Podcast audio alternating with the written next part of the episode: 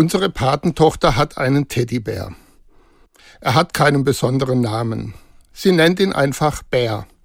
Bär ist für sie wichtiger als alle anderen Spielsachen. Wenn sie traurig ist, wird Bär gekuschelt. Und wenn es ins Bett geht, liegt Bär neben ihr auf dem Kopfkissen.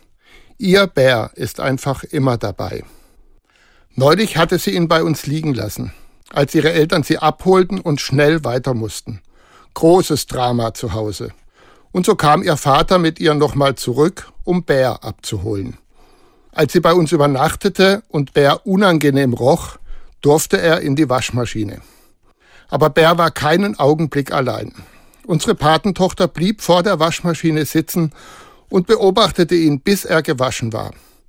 Und wenn jemand anders diesen Bär sieht, käme er nicht auf den Gedanken, dass er so geliebt wird.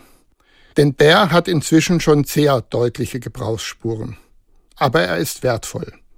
Einmal versuchten die Eltern, ihn gegen einen identischen Bär auszutauschen. Das ließ die empörte Tochter aber nicht zu. Das ist doch nicht ihr Bär. Und natürlich hat Bär inzwischen auch für meine Frau und mich einen großen Wert, weil er unserer Patentochter so wichtig ist. Für mich steht Bär dafür, wie wertvoll Menschen in Gottes Augen sind.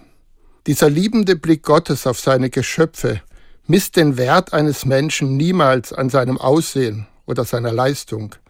Jeder Mensch ist dem Gott, den ich liebe, unendlich wichtig. Gott liebt Menschen.